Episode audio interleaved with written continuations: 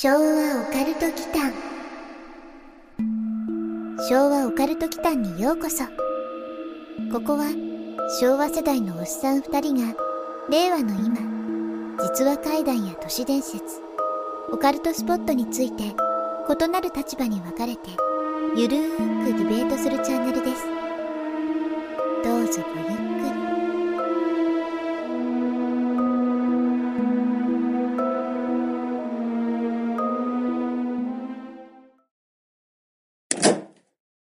話は聞かせてもらった。人類は滅亡する。出だしからどうしたんですか？これね分かる人にはねこの一言で今日のテーマがおおむね理解できるという昭和ワードですね。な、なんだって？分かってるじゃない。はい皆さんこんばんは。こんばんは。昭和オカルト祈間のマサです。やすくんことやすです。さてというわけではい。出だしちょっと変な演出を入れてみたんですけれども、はい。まあもう分かる人にはすごく懐かしいあれですけれどもはい。今日のテーマなんですけど、まあ、昭和世代の誰もが知っている大預言者、おう。うん、預言者といえばまあもうそう、はい。ノス。ノスノスだねノス の変なところで切るねノストラダムスだねはい、そうですんノね。ストラダムスさんですね、1999年7の月に空から恐怖の大王が降ってくるみたいなうん終末予言で日本中を不安に陥れた滞在人ですね。すごい言い方するけどそうだよね、ノストラさんが悪いのかそれを 訳した人が悪いのか煽ったメディアが悪いのか MMR が悪いのか わかんないんですけどはい。まあでも確かにね、前にちょっと昭和のゴールデンウィークの回かな ?2021 年の少し話を入れたんだけれども、はい99年は本当にこの話題がね、もうそこら中でみんなしてたよね。うん、してましたよね。オカルト界隈限らずだよね。だって僕らかなり幼かったけどさ、はい。もうみんなこの話題だったよねう。ん。もう7の月にとかね、そうね。中にはハレー彗星とごっちゃになってる人もいたもんね。うんうんうん。あの、チューブ買わなきゃみたいな。あ。これもなんかさ、僕らの世代ではないんだよね。うんうんうん。もっと3つぐらい、あれ3つっていうか3歳じゃないよ。3回りぐらい上じゃない？ハレー彗星76年に一度の、うん。まあ、ハレー彗星が来る年にうん地球から大気の層をかすめ取っていくかなんかで、うんうんうんうんそれで酸素が足りなくなるから自転車のチューブを買わなきゃいけないみたいなでちそれでそのチューブから酸素みたいなさそれドラえもんかなんかのね漫画にあったんですよねあ、そうなんだ。そう、でもね、その七の月の、その恐怖の大王が、その彗星じゃないかって言って、うんうんうん。そう、そこと紐付けてる人もいればね、そうですね、いましたね。うん、まあ大地震が起きるとかう、ん。宇宙人がやってくるとか、はい。いろんな人類滅亡説が囁かれてましたよね。そうですね。気づいたら終わってたよね。終わってましたよね、本当に。あれ何だったんだろうね、あの、うん変な、変な世の中だったね。うん90年代最後の締めくくる。まあでも僕らの世代的にはあれかな、2000年問題の方が途中で出てきちゃったからね、コンピューターの。そっちの方に聞い取られたのかな聞い取られたと思う、ううん僕結構昔からパソコンやってる方だったんではい。ギークな方だった そうですね。そうだからそっちの方が不安だったかなあ当時持ってたやつ大丈夫かなこれとか思いながらね、うんうん。まあその恐怖の大王がもしかしたらプログラムじゃないかみたいなねそういうのをね、今はインターネットなんだけど当時パソコン通信の中ではねそんなこと話してる人もあ、そんな話題もあったんですね。いたんですよニフティやってたんですけど、はい。草の根とかねはい PC 版とかいろいろあったんですけど、うん。全部やってたんですけど まあ特にね PC1 とかニフティ系はそういうチャットが盛んだった時期でもあるんですよはいはい。そうその時に99年のその恐怖の大王うん。は何だったのって、まあ、僕らの世界からいけばそれはもしかしたらパソコン関係じゃないのみたいな。航空を狂わせたりとかね、おうん、っー。ていうふうに言ってる人もいた、はいはい。まあ僕当時、まあ、年齢は明かさないけどね、まあ、うん。かなりそんな別に大人じゃなかったんだけど、うん。でもね、まあ、結構な大人がそれを言ってたよ。うん。オフ会とかさあのうん。言ってたんですよ、はいはい。もう一人僕ね、10代で、10, 10, 10代だね。なんかもう相手が30代、40代とか、そういう、本当 その頃からもうオフ会に突入してたんですね。そうそうそうそう。で、なんか誘われてね、来てくださいって言って、うん。で、あの、名札つけるんですよ。はい。ハンドルネームのね。へ その中で、アンゴールモアっていうハンドルネームの人がいたよ。うん、そういうフォーラムがあったんですよ。ー。うんうん。だからそこ参加したらね、そういう人がいたりしたんですけどね。そうそう。だからちょうど99年ぐらいっていうのはやっぱりそういうのが世の中的には話題だったなっていうことでうん。あえてねまたちょっと今昭和オカルト期間っていうこともあって、まあ、復活しようかなみたいなね、はい。うん。まあ、結果としてね何も起きなかったんですよ、ね、起きなかったですね。ううん。んまあ、一応ねその解釈自体ははい。1973年に、うん。まあ、翻訳した、まあ、さっきの話ね誰が諸悪の根源かっていう、まあ、そんな言い方したら悪いんだけど あの作家のねはい。後藤弁さんっていう方がいるんですよ。ほ後藤弁氏による大予言っていうのがあって、う、うんうん。まあ、それがまあ日本で普及しちゃったことでこの噂が広まってるんですよね。あー解釈というか翻訳みたいそうそうなそうそうそう。形ですね。うん。あだから日本以外の海外うん。だと、そもそも別の解釈がされていたりしたみたいなんですよ。あーそうだったんですか。うん、っじゃあ騒いでたのって日本だけってことかな？て聞いてはいたんだけど、うん。やっぱり当時ね海外の友人とかもいなかったんですよ。だからネットがまだ日本国内だけだったから、外国人と触れ合うのもあんまり機会がなくてね。だから改めて今聞いてもいいかもしれないね、うん。ミシェルさんとかに聞いてもいいかもしれない。どうでしたって。そうですね。うん。聞いてみたいところですね。まあテレビとかはだいぶ煽ってましたよね。煽ってましたね。自分が僕ねはい。もともとあのエンタメ系の取材マスコミ関係の仕事をやってたっていうこともあって、はい。まあ、あんまり言いたくないんですけど、うん。まあ、いつの時代もね、そういうのは、うんうん。マスコミがね原因になったりね歪曲するようなことは多いですよね。そうですねそうですねって言っちゃったよ。素だった今考えて相づち打ってください。配慮、配慮をして。そういうこともあるかあるかな？うん、うん、そうだねうん 配慮、配慮。大事よ。まあでもあの時代は、僕的にはね、はいまあどっちかってやっぱり MMR とか、うんまあ、とかっていう、とかがないんじゃないか。MMR だよね。ジャスト。ジャストう MMR ん、漫画の方ですよねう。んうんうんううんんまあ、昭和オカルト期間でもね、さっき言ったけど、ゴールデンウィークぐらいにね、話題にしたじゃないですか、い MMR はね、うんマガジンミステリールポタージュだったかな。うんうんうん。まあ、主に人類が滅亡するネタを、その少年誌のね、編集者が吸ったもんだする漫画なんですけど。はい当時ありましたよねうんマサが前にお勧めしてたけどノストラダムスの話なんですか？あ、MMR? うん違うんですよ。あノストラダムス限もともとは、もともとはそこ。あ元もともとはノストラダムスの大予言から来てるんですよ。これね、ツイッターのスペースとかやってる時に気づいたんですけど、うん。まあこの間の投稿のさ、あれで結構若い世代が多かったじゃないですか。はい。平成世代がね。うん。なのでちょっと MMR 基準に話してもあれかなと思ったんで、うん。まあ、平成世代の方に分かりやすく言うと、分かりやすいのかわかんないですけど、うん。これなぜか僕も好きなんですけど、まあ関さんだよね。うんうんうん。セキルバーはい。グの真実の目が来たってわかる、うん。はい。コンビニのさ、うん。あの、コンビニ漫画でよく売ってたじゃないですか。はい。はい。あったでしょ、うん。あの、関さんがなぜかセキルバーグになってさ、うん本当に実在するかわからない怪しい予言の少年とかとあったりする漫画なんですけど、はい。そう、あのタイプの漫画。うんうんうんうん。あのタイプかな？まあでも近いよね。はいうん。で、まあきっかけは MMR の方はノストラダムスなんですけど、まあそれ以外にもいろんなテーマありますよ。うーんうん。沖縄の海底遺跡とかね。もう今結構答えが出ちゃってるやつもあるんだけどね。うんうんあとは僕らもテーマにした AI。ああうん、人工知能ね。はいとか DNA で人類の選別が始まっている人類は滅亡するってやっぱり言うんだけど、うん選別が始まってもう20年ぐらい経ってるっていう そうそうそうそう。不安だけ煽る漫画なんだよね、うんうん。うん。まあ、見事にね全部ね投げっぱなし。あ投げっぱなしだから不安が煽られてそのままなんだ。そうそうそうそう。投げ捨てジャーマンにも程があるっていうね。逆にねすがすがしささえね感じる。そうすがすがしい投げっぱなし。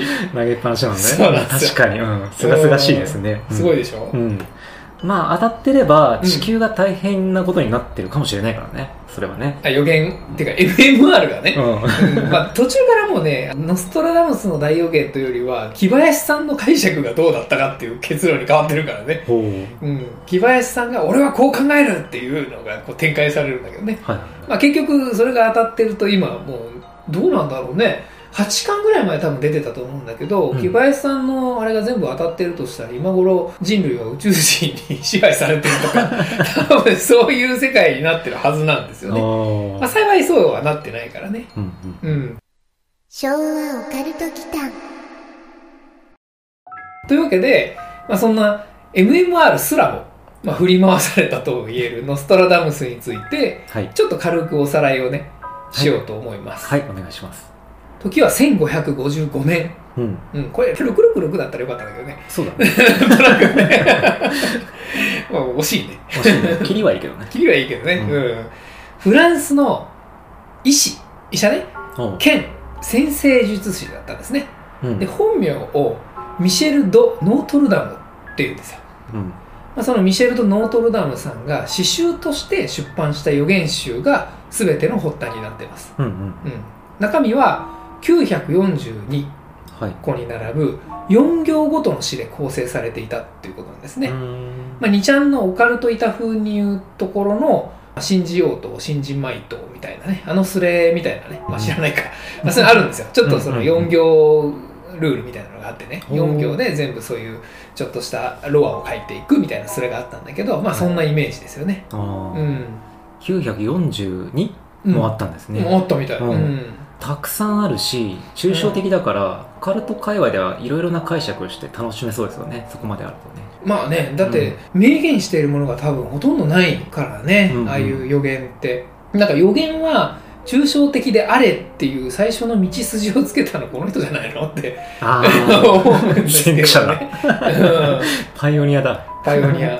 ちなみに、その、うん。942のうち、どれぐらい的中してるかとか分かってるんですか？ああのね、まあ、前編がまだ出されてない部分も多分あるみたいで、はいまあ、よく分かってない部分が多いみたいなんですよね、なるほど。うん、でそもそも問題になったその地球滅亡うん。っていうのも最後の詩ではなかったようなんですよあ、940滅亡が最後の詩ではない。そう942番目ではないのあ、そうなんだ、うん。続きがあるみたいな感じになっちゃってるそうそうそうそう。そうなんですよ。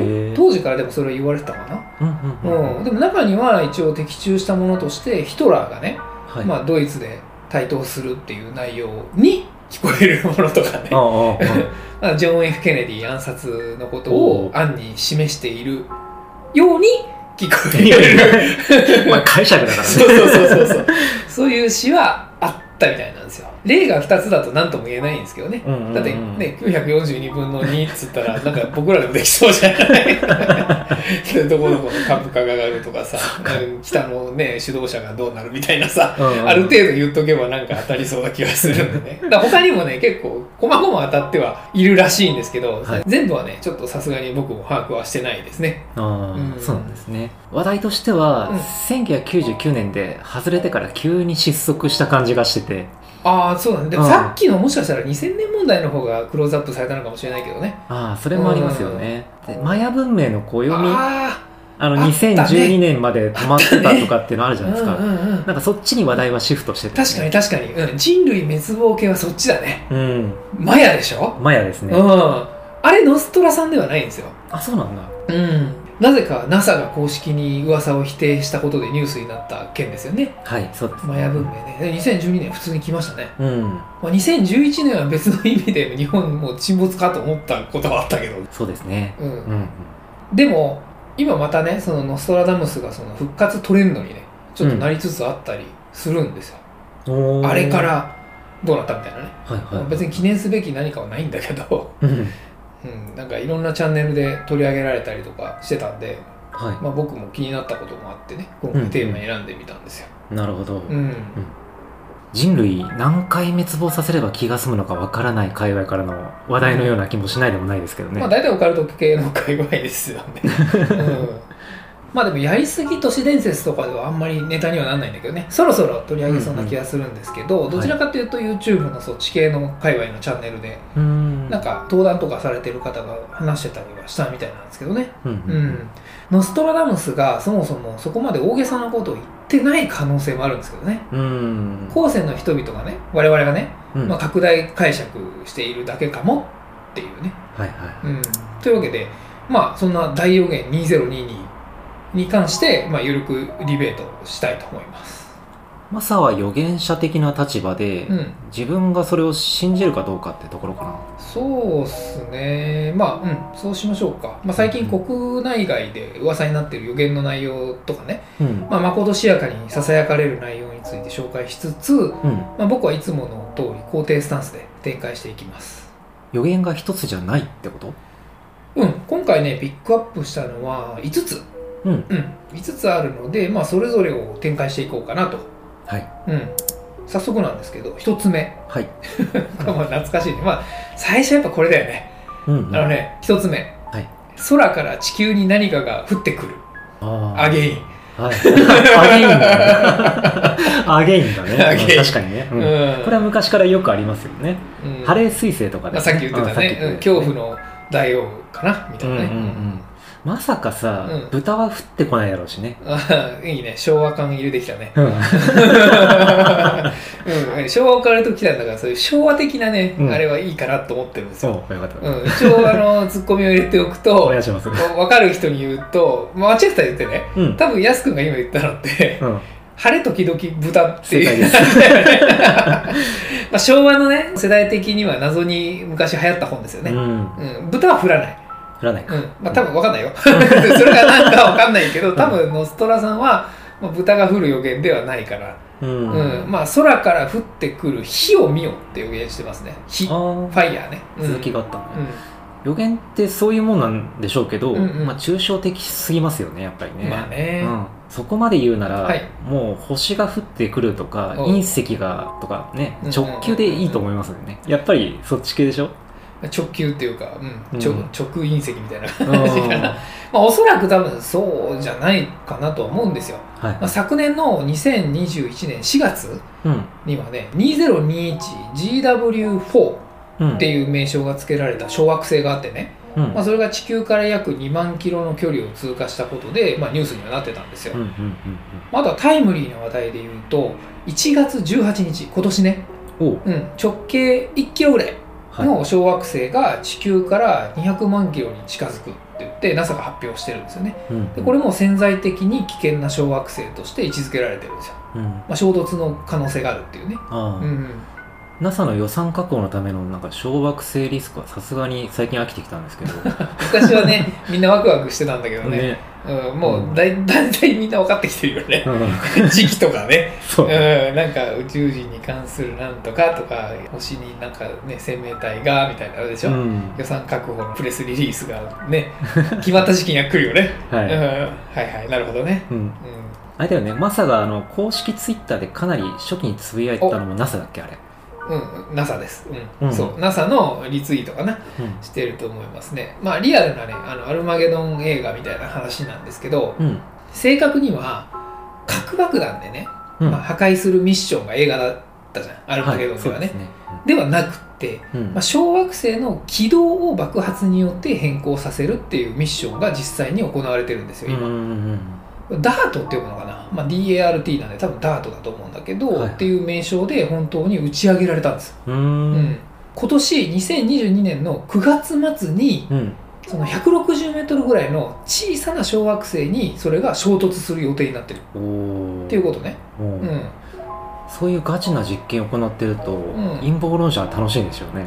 まあ楽しいだろうね。うん実際にやばい小惑星が向かってることが上層部だけに知られててうん、うんそれの実証実験的な、まあよくある設定だよね、ん、まあ、一般市民が知るのはもう最後の最後ですっていう話だよね、はい。うん。まあ、すでにねそういう陰謀論はもう出てますね、もう出てる。うん、レディットとかで多分出てますね、はい。うん。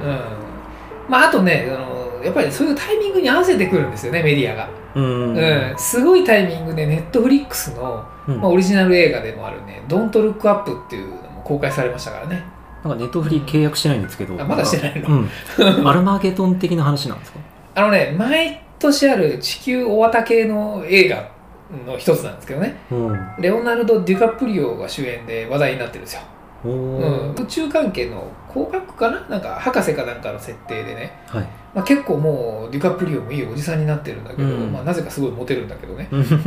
その映画の中でね、うん。ななんでだろうなと思うまあ、デュカプリオ設定だからかなと思うんですけどこれねかなり個人的にはおすすめですよ、へうん。ネタバレはねちょっと避けようと思ってるんですけどそれ系の映画によくあるで結局どうなったのっていうさえうん。結末がさよくわからないパターンが多いじゃない？はい。対策はしましたどうなった、えっとうんうん。隕石が落ちてきましたうん。どうなった？みたいなさ。うんうん破壊描写で終わっちゃうとかね。うん。あとはなんかその想像のシーンで終わっちゃうとか。はこの映画はねその最後のね結局どうなったの？後がねしっかりね描ききってるんですよ、いうん。うん、あのデュカプリオが演じる博士一家のね最後の日の過ごし方とかね。うん。結構ね妙にねリアルな感じがして情景がねかきたてられるんでね。はい。僕もねもしその小惑星がもう衝突することが確定でうん。地球が滅亡することが確定っていうふうになったらまああんな感じで過ごすかなと思いますよ、あうん。ーそういう映画 NHK のうん。スペシャルなやつでさうん。地球に小惑星が衝突する映像のやつ知ってる？あのもし隕石が落ちてきたら、うん。BGM はねドリフのボン回しでいいかなって思うんですよ。てってってってってけでってってってけでってってってってあるでしょあららうんうん隕石落ちてきたらあれなんですよそれってなんか有名な動画なんですかとねニコニコ動画が面白かった時代のやつかなうんまあちょっと話を戻しますと、はいはいまあ、今の技術だとどうしようもないってところもありますもんね。隕石がうん。降ってきたら、うん。まあね。回避しようがないよね。まあね、ホーリーでどうにもできないからね。うん、うん。でもそのガチ軌道変更実験っていうんですかね。が成功すればうん。年単位でコースが分かってるなら、うん。角度的にちょっと変えただけでもど真ん中コースは避けられたりもするから、うんうんうん。まあ、成功するといいですよね。まああの銃弾とかもさうん、一直線に飛ぶものじゃないですか、うん、あれもうん本当にちょっと角度が違うと全然外れますからね。はいはいはちょっと話変えていいい？うんグアムでね実際の銃を撃ったことがあるんですよ。はい。まあ本当に向こうは別に問題ないので、うん。そういうサービスがあってねうん。26ドルぐらい払うと撃てるんですよ、うん。でまあ銃が撃ちたいというよりはポルトパイソン357マグナムを撃ちたくて。あうん、触ってみたいですね。シティハンターになりたくてね。はい、そうそうサイファリオの使ってる銃ね。うん。それを実際撃ったんですけど、はい、命中率は割と悪くはなかったんだけど、うん。本当にちょっと角度が変わるだけで全然あさっての方が行くんですよ、うーん。うん。だから隕石も同じだよね。うんうんだからその起点となる部分が少し角度を変えるだけでもう1度2度変えるだけで、うんはい。もう地球直撃コースを外れるとかそういうことだよね。そういうことですね。多分それの実験なんじゃない、うん。うん。まあ、映画だと大体あの太平洋のど真ん中コースじゃないですかド直球で来るでしょ、はい。ドストレートで、うん。実際にはリアルとしてはね、うん。まあ、かすめる可能性とかもありますからね。ああそうですね、うん、そのさっきみたいな少しのね軌道修正で回避できる可能性があるならね、はいはい、うん、人類もそれぐらいはできた方がいいよね、うん。うん。でもなんかかすめていくだけでもさ、まあ、最初の話じゃないけど大気とかさいろいろものすごい地球から削っていきそうじゃない？酸素がねなくなっちゃうよね。ねえ。うん、ユカタン半島とかさ過去にでかいの落ちてるし、うん、っ恐竜が滅びた原因それだったよね確かにて言われてますね、ううん。その予言は何というか、うん。今年地球に落ちてくるとは思えないけど、うんうんうんうん。1万年単位だと信じてもいい気がする。一つ目のやつ？うん。その何かが降ってくるってやつ。そう。さ難しいよね。うん。これねどれぐらいの予言ですっていうのが最初に数値的に書かれてたらいいんだけどね、うん。1万年以内にっていうのを付け出したらそりゃね それは可能性はあるよね、ううん。ん1万年後の人類が1万年前に予言されてたって騒ぎはしないと思うけどね。まあ根本的な話で最初にやすくんはその火が降ってくる保守的なものとして解釈してるんですけどはい。違う可能性もあるじゃないですか、うん、降ってくるがそれが、まあ、もしかしたら UFO に乗った宇宙人だったりね、はいはい、うん、太陽フレアだったりっていう目に見えないものだったりする可能性もなくないですか？あまあそれもそうなんですけど、はい、空から何かが降ってくるだけだと、うん。うがった解釈すると、うん。何かって言ってるからそれを知らない前提として、うんうん。雪が降らない地域で、うん。雪が降ってきたぞわーいみたいなのも予言的中ってことになりますよね、あなるほどね。まあさすがにまあ雪を何か知らない文明レベルのところってさうん、北センチネル島ぐらいしかないと思うんですよね今ね。地球上でねかなり特定の地域ってことが、でそうだからまあその何かっていうかその something がね、うん、気象現象ではないと思うよ、うん。まあ、流れ的にはその陰謀論としてねうん。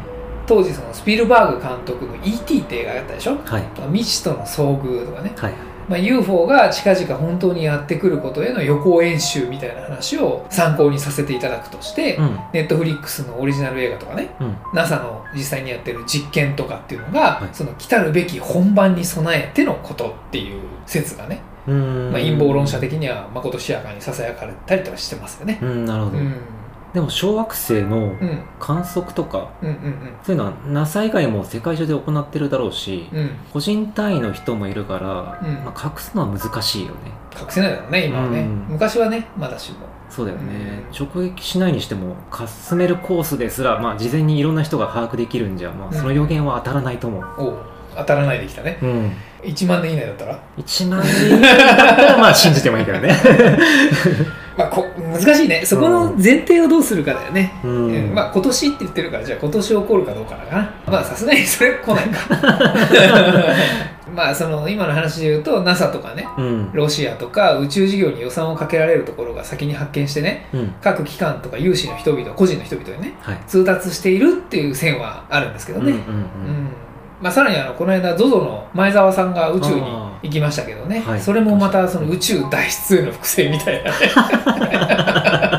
一般人も脱出できるぞみたいな。深読みするな。50億円出せばね。っ てまあちょっとこれ以上こういう陰謀的な話すると YouTube 側が消されそうな気がするんで。それはあるね。そうそうひとまずこの辺にしておきましょうか。はい、そうですね。えー、2つ目。はい。うん。これもね結構ねもう少しね具体性があって、おううん、いいですね。1個目よりはね。うん。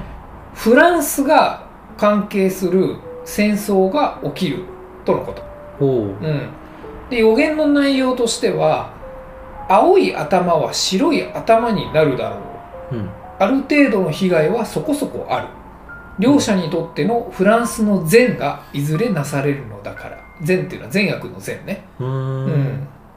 予言っぽいでしょこれ。予言っぽいですね。うん。ちょっと具体的になってきまうしたね。ん戦争っていうのは言葉通りの戦争なのかがまず気になりますけどね。あいい点つきますね。うん。現代を予言しているなら、うん。うんいろんな戦争の形態があることも分かってるはずなんですよね。うん、うん経済戦争とかネット戦争とかあるじゃないですか。確かにね、うん。スポーツもそうだよね。うん。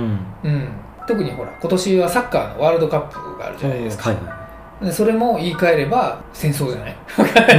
外交としての戦争ではないけど まあ国同士のね。いそうだね。うんまあ、オリンピックはね平和の祭典らしいので、まあうん。あれは置いておくとしてね、うん、あでもそれぞれがうん。別に人類滅亡を示してるわけではないあ予のか言がね、うん。大小何かが起きるかわからないってことなら、うん。ワールドカップって線もありそうですよね。あ予言の内容がそもそも人類滅亡じゃなくてもっと小さいことですよってことね。そうそうそうそう、うん、あそれは可能性あるよね、うん。うん。でもそれだと被害ってなんだろうね言ってるね。ある程度の被害はそこそこあるって言ってるね。言ってるよね、うん。例えばサポーターによる会場のゴミ問題とかかな。小さいな。小さいすっごい小さいね。小さいね。ある程度の被害はそこそこある。まあでも確かにそれぐらいのニュアンスだよね、これね、まあ続く内容のその青い頭は白い頭になされる、うん、はいはい、まあ、ここもちょっと気になるん気になりますねですよそね。うん。これね僕がまず思い浮かんだのは国旗フラッグね、うん、なんですよ、うん、フランス国旗ってどんな配色？とね3色で左から青白赤だね、うん。あうん、よくフランス料理のお店にかかってるじゃないですか。でもフランスの善がなされるってことなんでフランスが対象ではなくてねうん。フランスがどこかをっていう話じゃないかなとは思うんですよねこの解釈だと、うん EU 加盟国だから単体で武力行使とかなさそうですけどね、まあ、武力は出さないんじゃない？なので、まあ、安くもさっき言ってたけど経済戦争とかね、うん、そっちの線が強いかなとは思うんですよ。はいはいはいはその中でもう頭が青い国旗っていうのを、まうん。あ、縦区切りの国旗でね。いうん。横じゃなくって、はいはい、うん、横だとほら頭にならないのかなと思っててわかんうん。どっちが頭なんだろう？いや横も頭かわかんないんだけどちょっとね縦で調べてみるとあんまり多くなかったんですよね。そのフランスの国旗を基準にするとねはいはい。色として。うん。例えば。アルゼンチン。ほう。あとねこれちょっと今ホットなんだけどはい。ウクライナ、うん、あとエストニアね、うん。そんなもんなんですよね。アルゼンチンとフランスだとサッカー説やっぱ濃厚になってくるよまあその2つだとサッカーだよね。うん。他は別に敵対してるわけでもなさそうだしね。そうだね。まあうん。国旗が、まあ、僕のねその解釈が間違っている可能性が存分にあるんだけど。まあ被害がそこそこあるっていうのが解釈をこれ難しくしてるんですよね。うんうんうんうん。仮にサッカーだとしてうんどっちも予選は上がってきそうなんですけど。まあねアルゼンチンもフランスも強いですからね。ね。うん。春以降でちょっとこの話を思い出してみることにしましょう。あそうだね。ううん。んそこをターゲットにしてうん。保留結論で良いような気がしますよ、まあそうっすね、今年のねうん、予言だからねフランスがもしアルゼンチンと対決することになって勝てばこれ当たったってことになるもんね。そうですね。じゃあこれサッカー予言だね。サッカー予言うんですね、人類滅亡の次はサッカーはい。サッカーでフランスが勝つ。まあ ねあのノストラダムスさんがフランスの方だからね。うん。まあね時刻のことを細かいことまで予言するのはありかもしれないですね。う、うんん結果がねどこかで分かる方がいいんで。はい。じゃあ2つ目はそういうことにしましょういいですか？サッカーの予言だねこれね。サッカーの予言でいきましょう。はい、うん、じゃあ3つ目。はい、うんちょっとこう1、2との落差がすごいね。その、人類滅亡ととサッカー。カーフランスが勝つか負けるかだけだからね。しかもアルゼンチンににっていう、アルゼンチンの滅亡までいかないからね そこそこの被害だから。次回に続きます。最後までお聞きくださり、ありがとうございました。チャンネル登録もよろしくお願いしますね。